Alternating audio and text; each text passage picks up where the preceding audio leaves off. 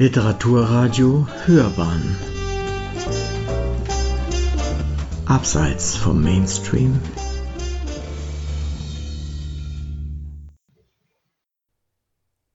Literaturkritik.de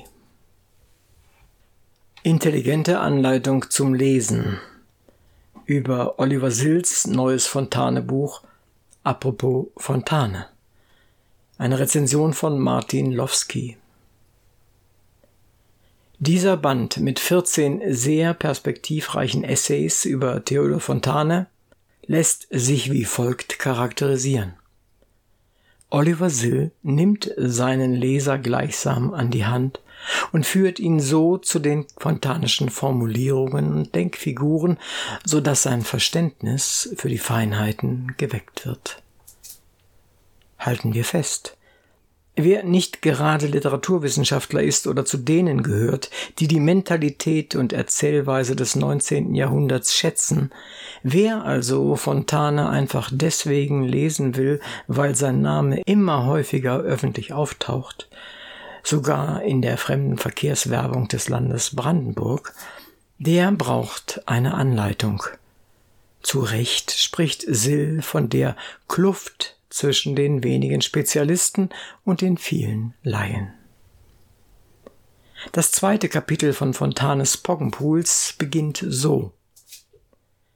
Es war ein Wintertag, der 3. Januar. Eben kam Friederike von ihrem regelmäßigen Morgeneinkauf zurück, einen Korb mit Frühstückssemmeln in der einen, einen Topf mit Milch in der anderen Hand, beides Semmeln und Milch aus dem Keller gegenüber.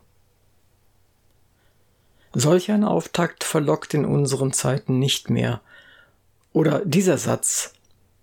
Und dabei flog ein Schmetterling über die Gräber hin und aus der Kirche her hörte man die Grabrespensorien, das sind die Wechselgesänge, aus Fontanes Erzählung Eine Frau in meinen Jahren.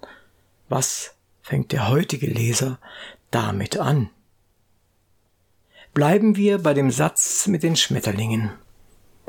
Oliver Sill ordnet ihn in das Gesamtgeschehen ein und legt dar, wie sich in den Schmetterlingen der Gedanke des Neubeginns, eben das Ende des Verpuppens, abbildet.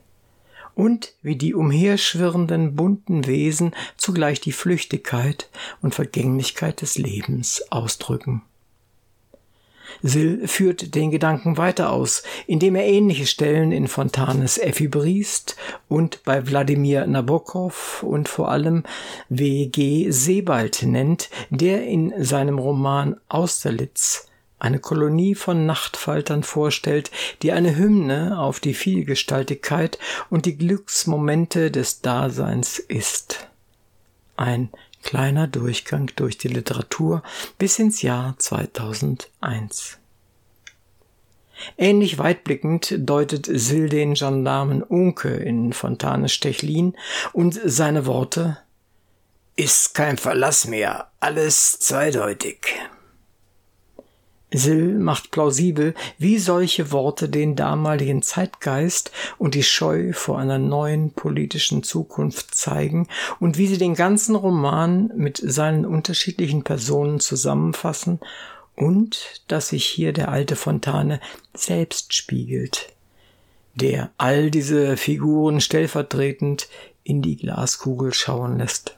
Die Frage nach Recht und Gerechtigkeit, die der Gendarm auch zum Ausdruck bringt, verfolgt Sill weiter in Fontanes Unterm Birnbaum. In Josef Roths Eichmeisterfigur das falsche Gewicht und in Johannes Bobrowskis Levins Mühle mit ihrem größenwahnsinnigen, ja buchstäblich pogromfreudigen Polizisten Krolikowski Solch schlimme Thematik gibt es im Stechlin noch nicht. Fontane sagt, Sill provoziere seine Leser dazu, über ihn hinauszublicken. Nennen wir auch das Diktum Alles große Glück ist ein Märchen der sentimentalen und verlogenen Jenny Treibel im gleichnamigen Roman, das Sill veranlasst, die Märchenmotive in Fontanes Schaffen aufzuspüren die echten und die ironisch gemeinten, und Ferner das Gartengespräch in Effi Briest, das samt seinen bitteren Eheerörterungen mit Gustav Freitags Soll und Haben und sogar mit dem Beginn von Goethes Wahlverwandtschaften in Verbindung steht. Fontanes Vorstellung über den Kleinkram, der in seine autobiografischen Berichte unbedingt hinein müsse, sagt letztendlich dies aus. Anders als Goethe, der in Dichtung und Wahrheit sein Leben kausalogisch erzählen wollte, berichtet Fontane in Meine Kinderjahre geradezu modern, nämlich ungeordnet, sein einstiges Ich als Rätsel empfindend. Drei Abhandlungen des Buches bewegen sich allein in Fontanes Epoche. Man könnte sie Beiträge zur Fontane-Forschung im engeren Sinne nennen oder der Essay über die Figur Ocean in Fontanes Fragment von 1882, als deren Vorbild Sill die Seiltänzerin Oceana Renz aufdeckt und dadurch Fontanes Ozean zugleich als eine Tochter der Lüfte und eine Tochter der Meere deutet. Sodann Sills Auseinandersetzung mit Fontanes privat geäußerten rassistischen Vorurteilen, die auch die Vorurteile der damaligen bürgerlichen Gesellschaft waren, in der sich Fontane aufgehoben sah. Schließlich die Überlegungen zu Fontanes Bekenntnis, er wolle in seinem realistischen Erzählen immer auch verklären, wodurch er sich viel mehr als ihm selbstbewusst war, von einer idealistischen Ästhetik beherrschen ließ.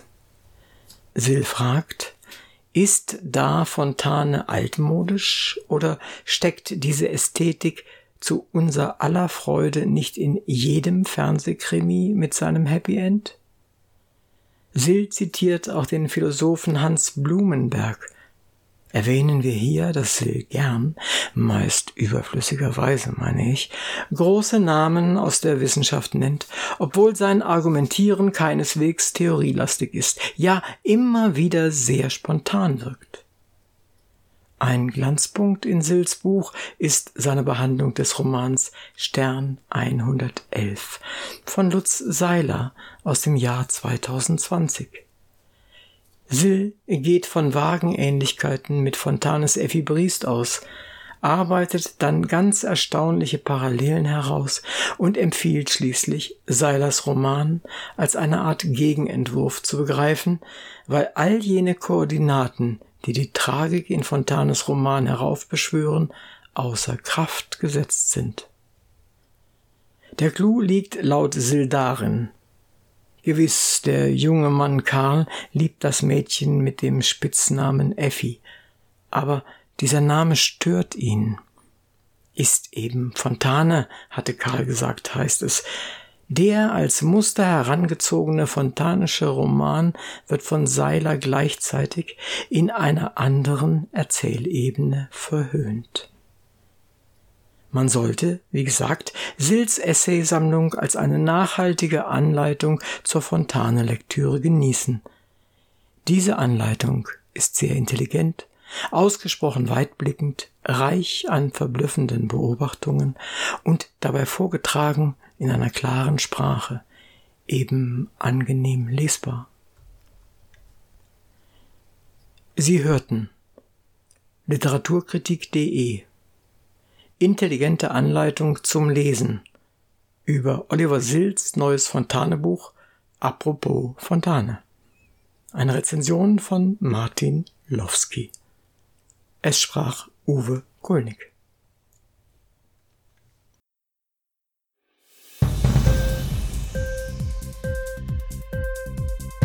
Hat dir die Sendung gefallen?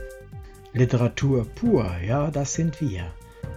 Natürlich auch als Podcast. Hier kannst du unsere Podcasts hören. Anchor, Spotify, Apple Podcast, iTunes, Google Podcasts, radio.de und viele andere mehr.